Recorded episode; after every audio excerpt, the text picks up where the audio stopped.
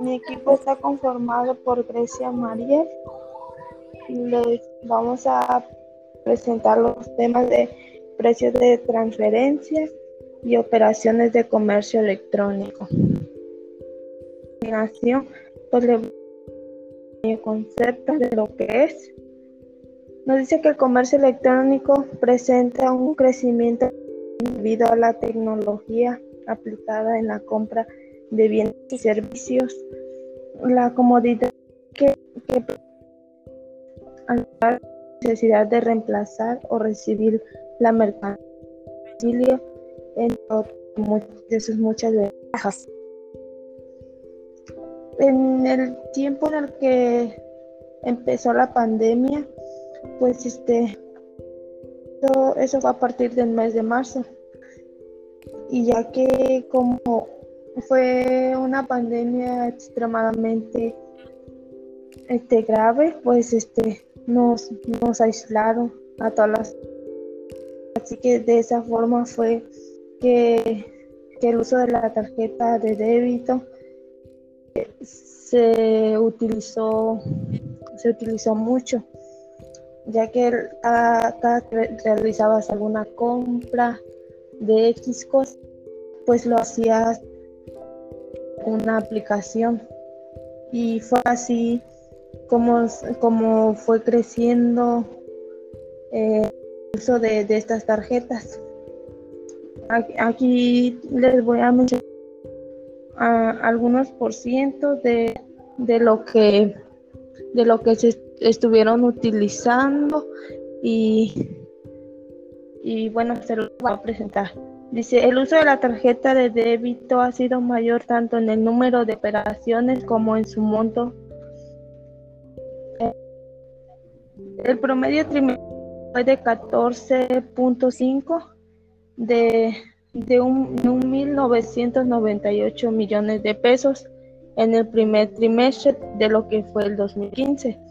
Pues ahí se puede ver la, eh, se puede ver cómo como en el 2015 no eran muy ocupables las tasas. Y ya de lo que fue el 2019, pues nos dice que el 29.880, 1900, no, pero es del 29, 29.844 millones de pesos al cuatro cuatrimestre de lo que fue en 19. Ahí podemos ver eh, cómo aumentó o disminuyó dependiendo de lo que fue.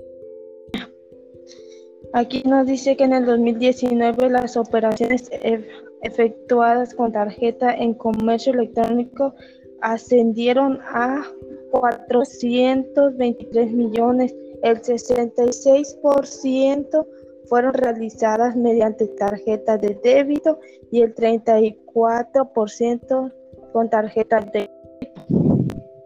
Bueno, aquí podemos ver que fue mucha la diferencia de lo que se utilizaron las tarjetas en, el promedio de lo que fue la, de lo que fue la pandemia.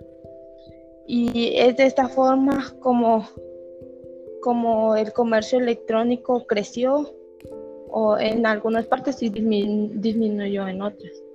Bueno, las de Grecia Mayer, que les va a dar un pequeño concepto también. Pues a mí me tocó el, el concepto de precio de transferencia. Pues el precio de transferencia es, es el que pacta, el que se pacta entre dos empresas asociadas para transferir entre ellas, ya sea bienes, servicios o derechos. Este precio es relevante en el ámbito tributario, cuando las actividades que pactan en precios tienen vínculos de propiedad o de administración entre sí, que, que ya sean entidades relacionadas, lo que podría facilitar que la fijación del precio no se realice con las mismas condiciones que, hubiese, que hubiesen sido utilizadas por entidades que no mantengan estos vínculos, o sea, ya son terceros o independientes.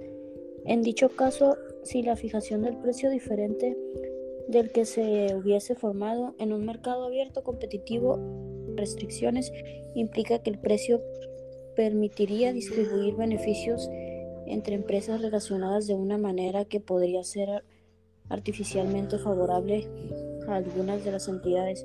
Esto es una empresa, esto en una empresa podría vender a, a otras más caro o más barato que el precio en el que debería formarse un mercado en plena competencia, dependiendo de la localidad, de la locación en la cual un grupo de empresarial tuviese intención estratégica de acumular utilidades, lo cual podría afectar los intereses de recaudación de una determinada administración tributaria.